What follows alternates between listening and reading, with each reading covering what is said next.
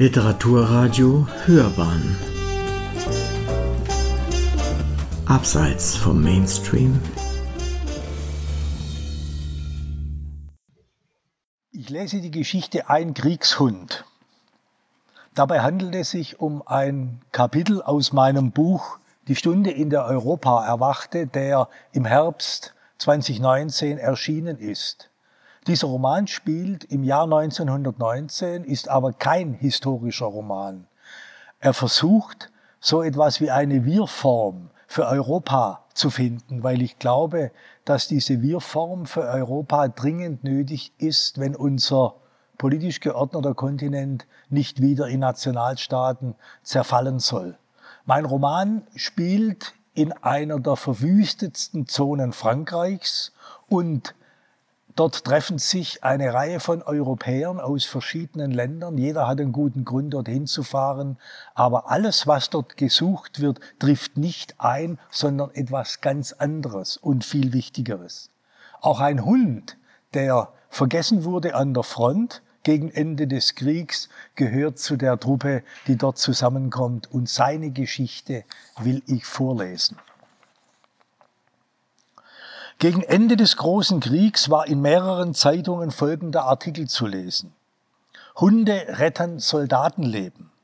Obwohl dieser Nutzen bekannt ist, gibt es immer noch Besitzer von kriegsbrauchbaren Hunden, die sich nicht entschließen können, ihr Tier dem Vaterland zu leihen. Es eignen sich besonders die Rassen Schäferhund, Dobermann und Rottweiler, die schnell, gesund, mindestens ein Jahr alt und von über 50 Zentimetern Schulterhöhe sind. Ferner sind auch Bernhardiner, Neufundländer und Doggen für den Kriegseinsatz tauglich. Alle werden von Fachdresseuren in Hundeschulen ausgebildet und im Erlebensfall nach dem Krieg an ihre Besitzer zurückgegeben. Sie erhalten die denkbar sorgsamste Pflege und müssen unserem Militär kostenlos überlassen werden.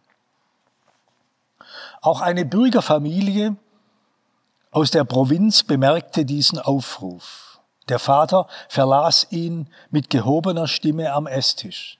Er selbst war zu alt für den Kriegsdienst, seine beiden Söhne zu jung. Die Familie hatte ihre patriotische Pflicht noch nicht erfüllen können. Doch jetzt, da letzte Anstrengungen für den Sieg unternommen wurden, bot sich unerwartet eine Gelegenheit dazu. Man würde den Hund in den Krieg schicken. Der hieß Gorm, nach einem altdänischen König und war ein vierjähriger Rüde aus der Rasse der Doggen, außerdem ein schön gewachsenes, leichtfüßiges Tier mit einem samtweichen Fell von dunkelgrauer Farbe sowie einem weißen Fleck auf der Brust und der ideale Familienhund. Gehorsam gegen die Erwachsenen, geduldig mit den Kindern und allen gleichermaßen treu. Furchtlos stellte er sich gegen Menschen und Tiere, wenn von ihnen Gefahr für seine Leute ausging.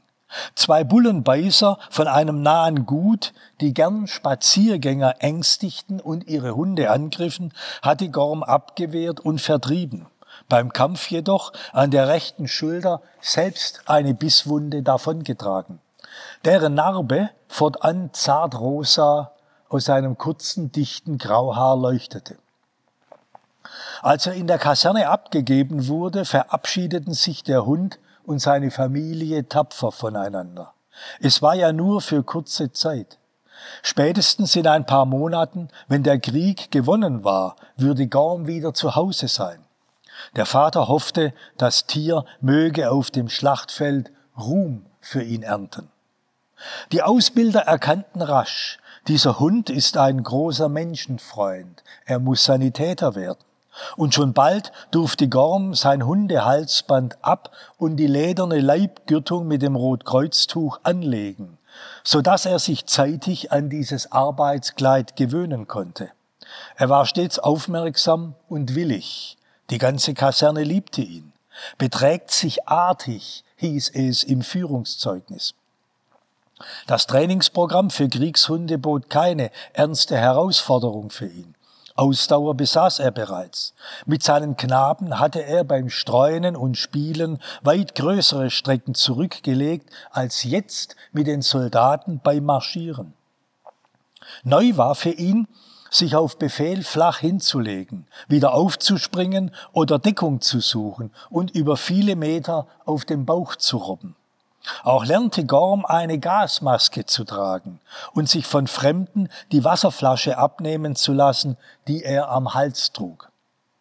Ebenso gewöhnte man ihn an Waffen und bewaffnete Männer in Uniform oder machte ihn bekannt mit Stahlhelmen, Knobelbechern und Bajonetten. Nichts von alledem durfte ihn beunruhigen oder ablenken. Keine Furcht sollte ihm der Gefechtslärm einjagen und das kriegerische Menschengeschrei oder auch der dichte beißende Rauch, der gleichfalls nur für ihn und ein paar andere Hunde auf dem Übungsgelände erzeugt wurde. Man schoss mit Platzpatronen ganz in ihrer Nähe und sie durften nicht erschrecken. Hindernisse aller Art, darunter Drahtverhau, Steinmauern und Gräben, mussten sie überwinden lernen. Gorm bestand alle Prüfungen. Jedenfalls zählte er nicht zu denen, die nach wenigen Wochen wieder heimgeschickt wurden. Nur das Fressen schmeckte ihm nicht. Zu Hause war er, der Bürgerhund, bestes Fleisch aus der Schlachterei gewohnt, bisweilen vermischt mit Haferflocken oder übergossen mit feiner Bouillon. Hier in der Kaserne setzte man ihm sprödes, sehniges Pferdefleisch vor, das süßlich schmeckte, oder gar Kartoffeln und Linsen sowie bleich gekochtes Gemüse. Aber die Soldaten, er sah es wohl, bekamen auch nichts anderes auf den Tisch. Als man Gorm nach der Grundausbildung seinem Hundeführer übergab, einem jungen, freundlichen Sanitätsgefreiten, der ihm von Anfang an immer wieder einen Hundekuchen zwischen die Zähne schob, wurde er mit seiner ersten und vornehmsten Pflicht vertraut gemacht, der Rettung von Verwundeten im Kampf. Dazu musste jeder angehende Sanitätshund zuerst zwei Sprachen verstehen lernen, eine aus Worten und eine aus Zeichen. Such verwund lautete der wichtigste Befehl, wenn er gefunden hatte und zurückkehrte, hieße es, zeig wo. Waren mündliche Befehle im Krachen und Tosen der Schlacht nicht möglich, wurde mit Armen und Händen gestikuliert. Alles musste gut eingeübt, nichts durfte verwechselt werden. Im Exerzierreglement war auch der Satz zu finden, es ist genau darauf zu achten, dass der Hund in seiner Freude nicht an Verwundeten herumzupft, oder bellt. Am Ende des Lehrgangs warteten noch einige Aufgaben, die weit über die Sanitäterrolle hinausreichten, sich an der Front aber öfter stellen konnten, so etwa Lebensmittel oder auch Munition in einem Hunderucksack mit nach vorne zu tragen, im Notfall eine Wasserquelle zu suchen, vor allem aber den eigenen Hundeführer zu verteidigen, wenn er bedroht wurde. Menschen anzugreifen mit dem Segen von Menschen, das war ebenfalls neu für Gorm. Und wie ein Hund es am wirksamsten tun konnte, lehrte man ihn an Puppen und dick vermummten Gestalten. Auch diese Lektion begriff er rasch, und in seinem Führungszeugnis konnte vermerkt werden, dass Gorm dem Ideal eines Sanitätshundes, der selbstständig zu handeln weiß, recht nahe kommt. Nach der Abschlussprüfung bestieg er mit seinem Sanitätsgefreiten einen Zug an die Front. Auch dort war sein Herr stets freundlich zu ihm, lobte ihn häufig und gab ihm gut zu fressen. Gorm spürte die Sorge des Sanitäters, die ihm galt, aber auch dessen Aufregung, wenn ihm Gefahr drohte. Schnell verstand er den Schreckensruf Gas, Gas, und hielt brav den Kopf hin, um sich die Maske aufsetzen zu lassen, die der Gefreite bei sich trug und beim Einsatz nie vergaß. Dreimal wurde der Hund verwundet, und er lernte, alles, was hier den Menschen blüht, blüht auch den Tieren. Das erste Mal verletzte er sich an der rechten Vorderpfote, als er in eine Trittfalle aus Stacheldraht lief. Sodann zog er sich eine leichte Gasvergiftung zu, die ihn tagelang husten und aus dem Maul schäumen ließ. Und schließlich riss irgendein Geschoss ihm ein Stück vom linken Ohr ab, weshalb Gorm eine Woche im Tierlazarett verbringen musste, zusammen mit anderen Hunden, aber auch mit Artilleriepferden und sogar mit zwei Brieftauben. Als man ihm den Kopfverband wieder entfernte, sah sein immer noch mächtiges Ohr aus wie eine zerfranste Flagge. So lernte er alle Arten zu leiden und zu sterben kennen, die der Krieg seinen Teilnehmern zu bieten hatte, und konnte nicht immer helfen. Er sah ein Pferd verbluten, das von einem Granatsplitter getroffen war und von weinenden Soldaten umstanden wurde. Einer kniete sogar bei ihm und hielt seinen Kopf. Auch erlebte Gorm, wie Soldaten den Gastod starben das Röcheln, Würgen und Husten, wenn sie ihre Lungen von sich spien. Täglich entdeckte er auf dem Schlachtfeld Leichenteile, auch solche, an denen Ratten nagten, und von überall her drang das Brüllen der Verwundeten und das Stöhnen der Sterbenden an sein Ohr. Er wusste, bei welchen Geräuschen ein Hund sich an den Boden zu schmiegen hatte, diesem Grollen und Rattern, Pfeifen und Quietschen der Geschosse über seinem Kopf, grad als führen Eisenbahnzüge durch die Luft. Was für eine Ohrenfolter der Krieg doch war. Ebenso kannte Gorm die Furcht in Soldatenaugen, wenn Mensch und Tier gemeinsam Stunden bei schwerstem Beschuss in Unterständen zubrachten. Dabei gab es Momente, in denen die Menschen streicheln und liebkosen wollten. Weil sie es untereinander sich nicht trauten, fassten sie ihn an, und Gorm ließ es geschehen. Doch gleich wie übel die Lage war, sein Herr erwies sich stets als der beste Kamerad seines Hundes. Wenn er nichts mehr zu essen hatte, das er mit ihm teilen konnte, teilte er eben den Hunger mit ihm. Sein größtes Glück aber war es zu helfen, wozu der Krieg einem Menschenfreund viel Gelegenheit bot. Gorm traf auf Soldaten mit blutenden Schuss- oder Stichwunden, mit abgerissenen oder aufgeschlitzten Gliedmaßen, mit heraushängendem Gedärm, verbrannten Gesichtern, blinden Augen, und je weiter man nach vorn kam, desto schlimmer wurden die Wunden und ihr Geruch. Wenn Gorm sich näherte, streckten die Verwundeten oft die Arme aus und begrüßten ihn wie einen Engel in Hundegestalt, etwa mit dem Ausruf Brav, ja du bist ein guter, ja du bist ein schöner, brav. Selbst der Feind, den auch ein Hund an der Front zuverlässig erkennen musste, schien Gorm zu lieben.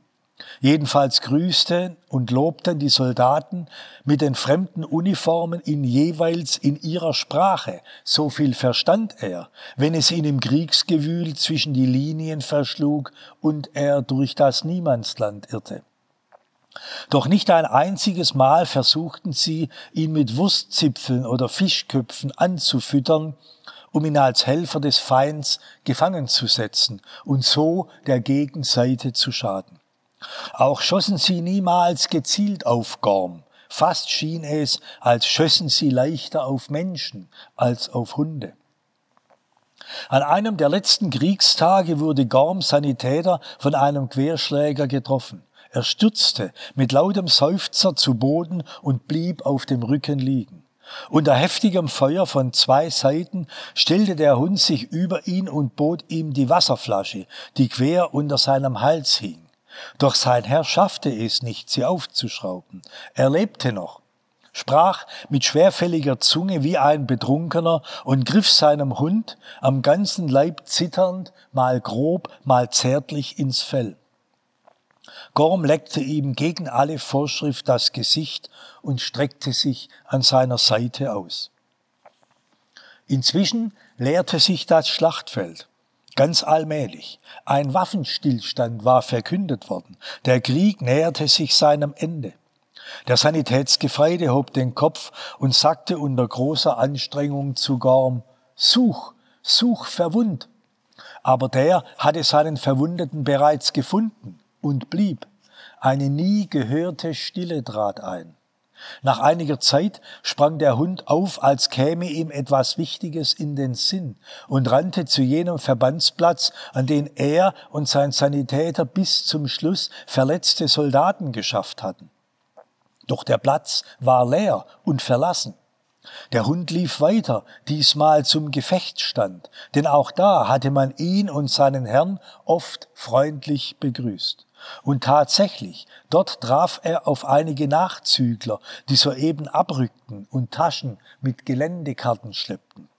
Sie freuten sich und riefen, Hey Hund, wo ist dein Sunny? Hast du ihn verloren? Los, komm mit uns, der Krieg ist vorbei. Sie schritten auf ihn zu und streckten die Hände nach ihm aus. Da knurrte Gorm und zeigte ihnen die Zähne. Doch schon im nächsten Augenblick stürzte er davon über das schwer geschundene, schwelende und vermiente Kriegsland, ohne darauf zu achten, wo er hintrat. Rasch fand er zu seinem Herrn zurück, wedelte und winselte um ihn herum und war froh, ihn wiederzuhaben. Die folgende Nacht verbrachte der Hund nah an seinem Leib, fuhr mehrere Male hoch und horchte auf Lebenszeichen. Kaum wurde es Tag, erhob er sich wie auf Befehl, knurrte und bellte den Liegenden an und zog ihn so ungestüm und verzweifelt am Ärmel, dass sein Arm wie zu einem kurzen Wink in die Höhe schnellte. Als wäre dies ein Zeichen, lief der Hund noch einmal los und streifte suchend umher. Erst nach einer Stunde kam er wieder, im Maul so viele Brotbeutel, wie er nur tragen konnte. Gorm hatte sie Gefallenen, die noch im Gelände verstreut waren, abgenommen, indem er mit wenig Aufwand die Lederriemen zerbiss. Nun häufte er Beutel um Beutel auf seinen Gefreiten und fuhr jeden Tag fort damit, raste davon, an sumpfigen Granattrichtern vorbei, über Blindgänger hinweg, die aus der Erde blinkten, an Gräben entlang, raste hin und her, bis sein Herr unter Brotbeuteln begraben war.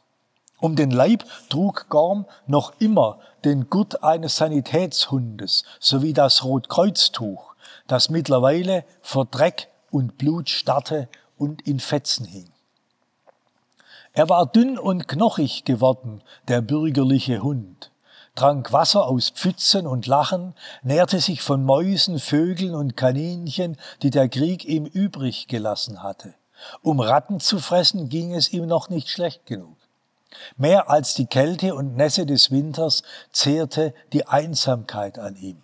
Gorm zog tagsüber umher, entfernte sich aber nie allzu weit und hetzte während dieser Ausflüge wieder und wieder zu seinem Herrn zurück, nicht selten mit noch einem Brotbeutel zwischen den Zähnen, den er zu den anderen bettete, sanft und vorsichtig. Dann schaute und lauschte er um sich, zog Kreise rings um den Berg aus Beuteln, schlug zwei, dreimal ermutigend an, schnüffelte, senkte den Kopf, lauernd und wartend, dass sein Sanitäter sich doch endlich wieder aufrichten möge. Seine Heimat war jetzt dieser Platz. Bis plötzlich ein paar Soldaten erschienen, Tragbaren abstellten, Zeltplanen ausrollten und anfingen, die Toten einzusammeln. Auch die Brotbeutel entdeckten sie und wunderten sich. Noch mehr aber staunten sie über die Stiefel, die darunter hervorlugten. Als sie begannen, den Haufen abzutragen, um auch diesen Gefallenen zu bergen, sprang Gorm aus seiner Deckung und ging auf sie los. Keiner durfte nach seinem Herrn greifen und ihn mit sich fortnehmen. Doch die Männer zückten Waffen, und der Kriegshund wusste, was folgen würde. Also floh er, geduckt und hakenschlagen, so wie er es in der Kaserne gelernt und im Kampf angewandt hatte. Einige Kugeln strichen mit Gezische über ihn weg. Als Gorm an den gemeinsamen Platz zurückkehrte, lagen die Brotbeutel ohne Ordnung verteilt im Gelände. Sein Herr aber war nicht mehr da. Zum ersten Mal war dieser Menschenfreund nun ohne einen Menschen einen, der sich um ihn kümmerte und um den er sich kümmern konnte. Aus seiner Einsamkeit wurde Verlassenheit. Auch besaß er keine Heimat mehr, nirgendwo. Sein Herr hatte ihm stets einen verlässlichen Ort gegeben, ein Zuhause, selbst noch auf dem Schlachtfeld. Darum sank Gorm, wie von Zentnern niedergedrückt, zwischen den herumliegenden Beuteln zur Erde, stand aber bald wieder auf, um mit zögerndem Schritt, wobei er mehrmals hinter sich blickte, einen Hügel zu erklimmen und bis in die Nacht über das Land zu heulen. Gorms Familie unterdessen wartete zu Hause auf die Rückkehr ihres Hundes. Aber er kam nicht, nicht nach dem Waffenstillstand, nicht mit den heimkehrenden Frontsoldaten. Auch die Siegesparade in der Hauptstadt, die der Vater sich erträumt hatte, mit ihm selbst und seinem heldenhaften Hund in einer vorderen Reihe, entfiel. Der Krieg war verloren. Die Familie erkundigte sich bei der Militärverwaltung, was mit ihrer Dogge sei, erhielt aber nur die Auskunft, dass man jetzt andere Sorgen habe. Noch im vergangenen Sommer, nachdem Gore mit seiner Sanitätstruppe ins Feld gezogen war, hatten die Nachbarn immer wieder gefragt, ja, wo ist denn euer Hund? Stolz war die Antwort gewesen, im Krieg. Darauf die Nachbarn, wie nobel, wie patriotisch. Und heute fragten sie, wann kommt denn euer Hund wieder heim? Sie erhielten keine Antwort mehr und riefen, Gott im Himmel nein, wer schickt denn auch seinen Hund in den Krieg? Da, wo er jetzt war, in der trostlosen, todesstarren Zone, fehlten Gorm die Menschen von Tag zu Tag mehr. Er hatte Sehnsucht nach ihnen und Heimweh nach ihren Orten. Mit seinem noch immer scharfen Gehör vernahm er zuerst schwach, dann stärker Stimmen, aber auch Arbeitsgeräusche oder Glockenläuten. Alles laute Töne, Klänge, die von weit her zu ihm drangen, ja in seinem tiefen Alleinsein mit überwachen Ohren geradezu von ihm angelockt wurden. Dieser wohltuende Menschenlärm kam aus den Dörfern des allmählich wieder dichter bewohnten Hinterlandes. Und Gorm konnte gar nicht anders, als ihm entgegenzugehen, irgendwie und immerzu heimwärts. Aber er war nicht mehr der Alte, auf dem die Kinder einst durch Haus und Garten hatten reiten, mit dem sie im Teich hatten baden können wie mit einer Amme. Er war misstrauisch und zaudernd geworden, senkte häufig den Kopf weit hinab und sah die Welt schräg von unten an. Am ersten Zaun des Dorfs hielt er inne und kauerte nieder. Aus seiner Deckung blickte er die Straße hinunter, sah ein Pferdefuhrwerk dahinrollen, sowie Männer und Frauen herumgehen. Und auch Kinder tauchten in seinem Blickfeld auf und kamen näher, mit Schultaschen auf dem Rücken und Büchern unter dem Arm. Ihnen zeigte er sich, gab, als hätten die drei, vier Jungen und Mädchen ihn mit ihren hellen, flinken Stimmchen gerufen, seine Zurückhaltung auf und trat in ihren Weg. Dort blieb er stehen und schaute sie aus einigem Abstand neugierig an. Seit Monaten hatte er keine Kinder gesehen und gehört und war doch zu allen Zeiten ihr Freund, sogar ihr Schwarm gewesen. Vom Bürgersteig hatten sie ihm früher zugewinkt und seine Leute darum gebeten, den großen lieben Hund einmal streicheln zu dürfen. Diesmal ging es anders. Die Kinder standen mit einem Mal still und verstummten. Sie blickten auf Gorm und sahen einen gespensterhaften, klapperdürren, über und über verdreckten Hund mit Stummelohr, der sie aus trüben Augen anglotzte. Er war viel größer als jeder Haus- und Hofhund hierzulande. Speichel rann ihm aus dem Maul, sein Fell war zerrauft und am Leib trug er eine Art Hemd oder zumindest die Reste davon. Außerdem ein Geschirr wie Zugtiere. Im Nu machten die Kinder kehrt und liefen kreischend dorfeinwärts. Im Nu auch waren Erwachsene auf der Straße und näherten sich dem fremden Hund.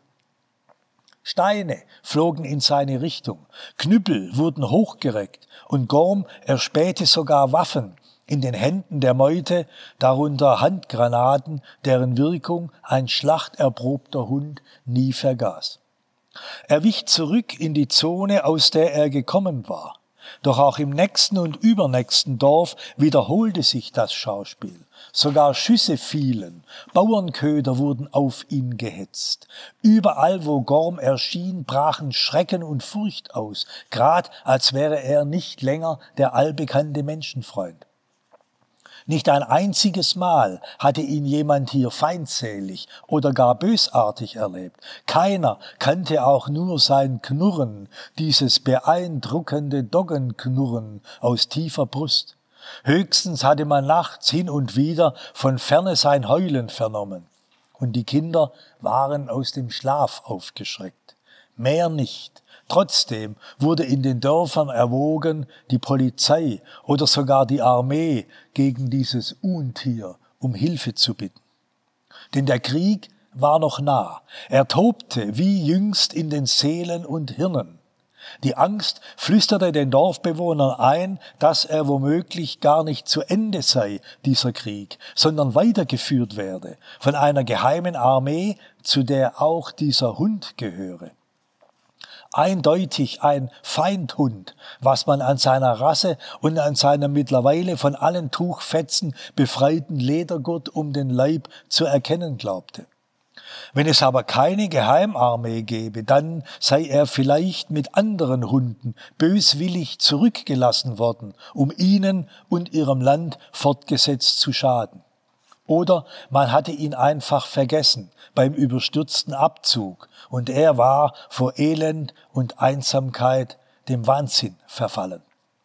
Darauf einigte man sich, dass eine einzelne Kriegstöle an der Front zurückgeblieben und verrückt geworden sei. Man müsse zwar auf der Hut sein, dürfe sich aber nicht allzu sehr ängstigen lassen von ihr. Irgendwann werde draußen in der ehemaligen Kampfzone eine Tretmine das Problem lösen. Doch Gorm, gewitzt durch allerlei Gefahren, erhielt sich am Leben. Auch sein nie erlöschendes Heimweh nach den Menschen und ihren Plätzen half ihm dabei. Es wurde zum Stachel, der ihn trieb und verhinderte, dass er sich einfach hinlegte, um zu sterben. Doch ohne Herrn war er ohne Befehl, und ohne Befehl war er ohne Orientierung. So schweifte er hierhin und dorthin, brach mal in diese, mal in jene Himmelsrichtung auf, wanderte von Niemandsland zu Niemandsland, so als gäbe es für ihn jenseits aller Ziellosigkeit doch noch ein Ziel. Nachts schlief er in Höhlen, Erdlöchern und zerbröckelnden Bunkern. Tags schaute er über Täler und Ebenen zu den Dörfern und Städten hinüber und versuchte, die Menschen zu wittern. Einmal hatte Gorm sich außerhalb seiner Zone unter den wärmenden Strahlen der Frühlingssonne im ersten, noch kargen Gras hingestreckt, als er Gesang hörte, Menschengesang, dem er still, vollkommen ruhig und beinahe selig lauschte.